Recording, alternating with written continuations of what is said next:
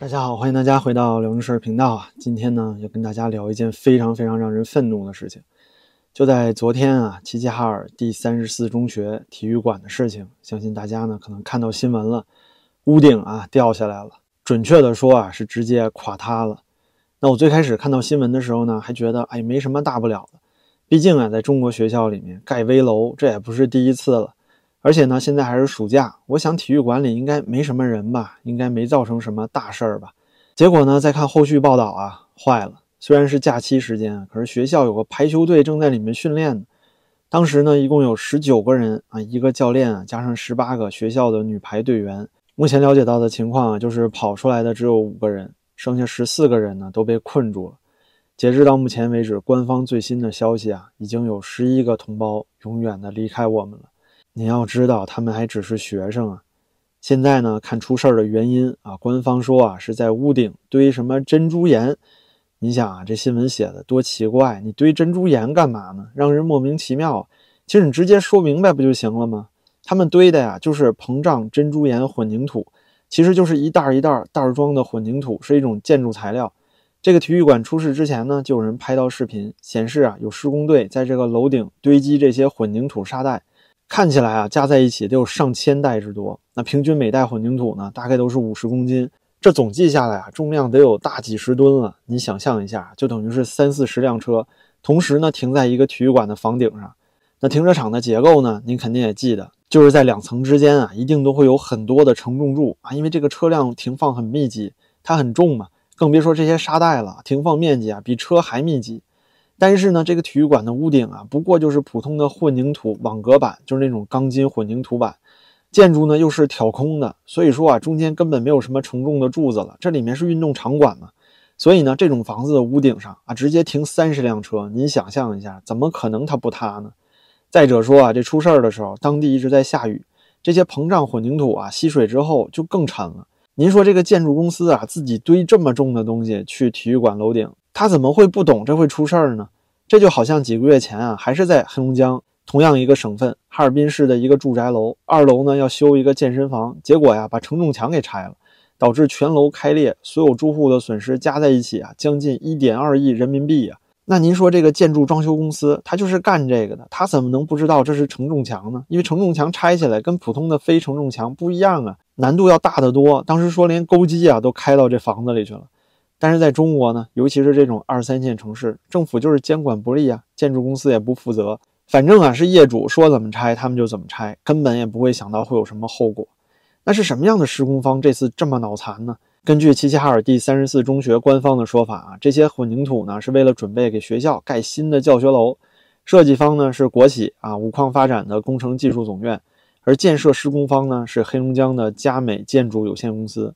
这看起来啊是个民企，但如果您去网上查，就会发现这家公司接的全都是政府相关的项目，比如说2021年的齐齐哈尔医院改造项目，还有今年啊刚刚中标的齐齐哈尔大学卫生间和全楼水管的改造项目。这里面的利益交换和官商勾结啊，我觉得是可以想象得到了。这次呢，齐齐哈尔第三十四中学也是一样的，学校呢正在盖新教学楼，还是这个施工方，总建筑面积啊六千八百平米，计划耗资数千万。准备在二零二三年年底完工，所以说呢，这体育馆啊年久失修啊，绝对不是因为这校方没钱，这不有钱吗？正盖新楼呢，盖这些气派的新楼啊，就是面子工程，又能够扩大招生，又能够多拿财政拨款啊，多好啊！那维护和整修这些老楼呢，那就是里子工程。对于校领导来说啊，只要这房子没塌，他们肯定就懒得管。可是呢，根据这个体育馆以往的照片可以看到啊，的的确确就是年久失修。墙体都已经开裂了，而且更搞笑的是啊，关于这次事件最早的报道里面，官媒一直都在强调啊，说这个体育馆是个老楼了，是从之前一个老中学里面借用过来的，都二十六年历史了。这意思好像是说啊，都二十六年了，年久失修啊，也是该塌了。可是呢，你且不说啊，这二十六年对于一个建筑物根本就不能算是老，而且中国住宅土地使用权呢，最多不就七十年吗？那怎么着，上面建筑二十六年就该塌吗？当然了，现在事实呢，也的确是国内很多住宅质量压根儿就坚持不了三十年以上，这就是另外一个话题了。比如说，您查查现在天津开发区小区的地面塌陷，那整栋楼啊都快塌了，但是呢，其实才刚刚建好，没有两三年。话说回来呀，这二十六年年久失修，就如果这个说法成立的话，那我特别想问问啊，这人民大会堂多少年了？五九年建的，到现在都六十多年了。那人民大会堂怎么不塌呢？对吧？开大会的时候，人民大会堂怎么不能塌一下呢？您再去西方看看，那有多少几百上千年的老建筑都塌了吗？那所有这些老房子，其实不都得靠着年检来保持安全性，再靠着不断的维修维护来延长使用寿命吗？那这个体育馆啊，尤其是在学校里，这是孩子们用的，就算是在中国的建筑标准里，这也是乙类的抗震建筑，它难道不应该是一个城市里最重视安全的地方吗？那每次说到这个话题啊，我都非常生气。中国的每一次天灾啊，地震也好，洪水也好，出事儿的总是学校。也许啊，真可能是在中国的所有城市里，建筑质量最好的，也就是市政府和省政府大楼，因为他们有钱呢，预算充足啊，啊，就使劲呢往好了盖。等到了学校和医院这儿呢，啊，那就没那么多钱了，因为老百姓命贱嘛。咱们再看看那些西方国家，那房子确实也有倒的时候，那房屋质量嘛，说到底也不可能是百分之百都是完美。比如说去年美国佛罗里达确实也有一个公寓大楼倒塌了，但是为什么西方国家学校就能那么坚固呢？您比如说啊，日本福岛海啸的时候，您回去看看当时的视频，所有的老百姓啊是用哪儿做庇护所的？那不都是在学校吗？尤其是在学校的体育馆里啊。那美国和欧洲西方国家也是一样的，你不管是龙卷风还是暴雨。最后给周边居民啊提供庇护的场所全都是学校，可是咱们这儿呢可倒好，有点什么灾啊，学校的建筑都得完蛋。这可以说啊是大部分中国人都知道的共识了。说白了呢，就是建学校，这是民生工程。那除了学校里面一层一层的腐败啊，克扣工程款，更有政府呢对于这些公共设施的不在意，是吧？中国官员啊最怕就是站队站错了，出什么政治问题。至于老百姓的疾苦啊，安不安全啊，那真不在他们的考核目标之内。最典型的例子啊，就是中国每次在事故之后，对于这个官员的问责呢，大部分都不了了之。你还记得三鹿毒奶粉的时候被免职的那个质检中心主任叫鲍俊凯？现在呢，人家早就高升了啊，人都已经是中国出入境检疫检验局的秘书长了。还有前几年刚发生的毒疫苗事件呢，长春长生啊和武汉生物都出事儿了，但是只重罚了长春长生，因为它是民企为主，但是武汉生物是国企，所以呢就没事儿。当时呢，被免职的吉林副省长金玉辉，现在呢，人家也是官复原职了。二零二二年还有新闻报道呢，说他是省政府党组成员啊，人家依然还是厅级干部。类似的例子是数不胜数。跟您说一个最简单的查询方法啊，您就去看看中国所有重大事故里面被免职的官员，您把他名字摘出来，然后查他的近况，可以肯定的说啊，八成以上都官复原职了，甚至有不少啊都高升了。我再给您说一个典型的例子啊，前北京市市长孟学农。二零零三年的时候呢，因为非典瞒报疫情啊，被免职了。但是仅仅五个月之后啊，就复出担任了国务院南水北调委员会的办公室主任。二零零七年的时候呢，又出任了山西省省委副书记。后来呀，甚至干到了山西省省长。等到零八年九月份的时候，哎，有意思了，又出事儿了，发生了一个九八尾矿溃坝重大责任事故。然后呢，这老哥又给免职了。可是啊，没有两年的功夫，二零一零年的时候，这孟学农呢再度复出。担任了中央直属机关工委的副书记，而后来呢，更是步步高升啊！最高的时候，居然升任到了中央委员、全国政协社会和法制委员会主任。您说啊，有这么多问责官员依然还高升的例子，那对于社会公共安全的监管还能有什么重视呢？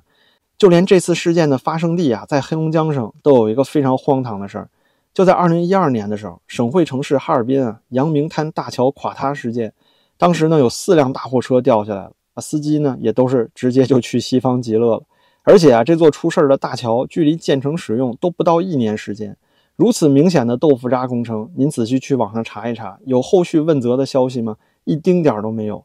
这果然说是投资不过山海关啊！想到这儿，您看看这东北简直就是一个政治黑洞啊！您说它里面到底得有多腐败、多肮脏呢？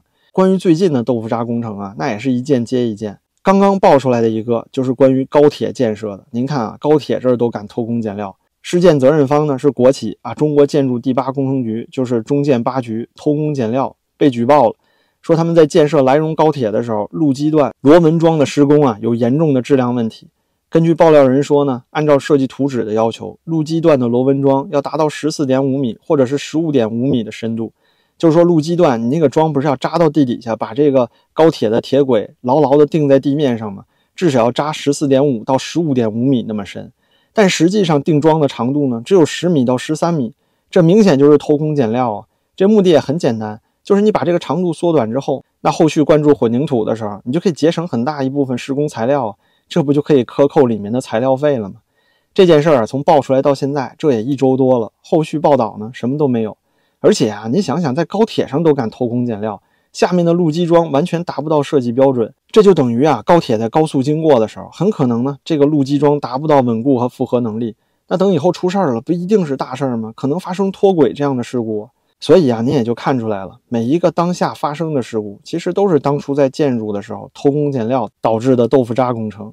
而这次齐齐哈尔的悲剧呢，其实也是一样的道理。类似的事情啊，也绝对不少见。比如说，您还记得疫情刚开始的时候，福建一个隔离酒店整楼塌掉了吗？当时呢，这个隔离酒店也是一样的，承重啊根本不能够达到每个屋子里都住人的程度，也就是说呢，它压根儿就不应该被选为隔离地点。但是啊，就没有人去关注它安不安全，要的呢只是赶紧把人都隔离了，好完成政治任务。尽管在中国呀，重大安全事故一样会影响官员的仕途，但是您要是从这么多问责官员都高升啊，异地恢复原职的例子里，我想也都能看明白了。如果说啊，和政治人脉和战队相比，那安全一点都不重要。而且呢，每一个官员也都是人啊，您说他精力也都是有限的。既然公共安全啊根本就不是政绩的第一要素，那您说为什么要花那么多时间去做检查呢？再加上中国本身的体制问题，没有自由舆论和在野党的监督，现在啊连调查记者都越来越少了，几乎绝迹了。那每次出事儿呢，都得靠他们自己来查自己，就是裁判和球员啊都是一家人类出来的。那您说怎么奢求这些安全问题都能够查得清楚呢？到了现在啊，这种不透明、没监督的体制，你说不管查什么事儿，最后都是点到为止。因为呢，只要你一深究，必定啊出大事儿，肯定是连片的腐败和碰不得的一党专政的问题。所以在这样的社会里呢，像是乌鲁木齐大火呀、贵阳大巴翻车呀、温州隔离酒店倒塌、北京长峰医院火灾、潍坊化学厂爆炸，还有这次齐齐哈尔中学体育馆。这些悲剧啊，你真的说上一天都说不完，而且呢，永远都不会停下来，会一直一直的发生。对于咱们墙内的中国人呢，还能做些什么？难道只能祈祷自己的运气足够好吗？你说在这样的社会，还有什么安全感可言呢？节目最后啊，我还想说说咱们一尊。现在呢，这老哥去成都了啊，主持啊世界大学生运动会开幕式去了。这齐齐哈尔出了这么大事故啊，这不是什么人数的问题，而是出事儿的都是孩子们。可是呢，啊，又是封路，又是封周边小区，咱习老总的车队啊，是浩浩荡荡杀进成都了。对他来说呢，十一个孩子的性命啊，可能根本比不上咱们大运会开幕式上耀武扬威的发表讲话更加重要吧？您说啊，有这么威风凛凛啊、不拘小节的领导人，咱中国人是不是太幸福了？是不是又赢麻了？那好吧，今天呢就跟大家唠叨到这儿了。非常感谢您的陪伴啊，您的支持呢对我也非常重要。感谢您的点赞、分享和订阅，咱们就下期再见了。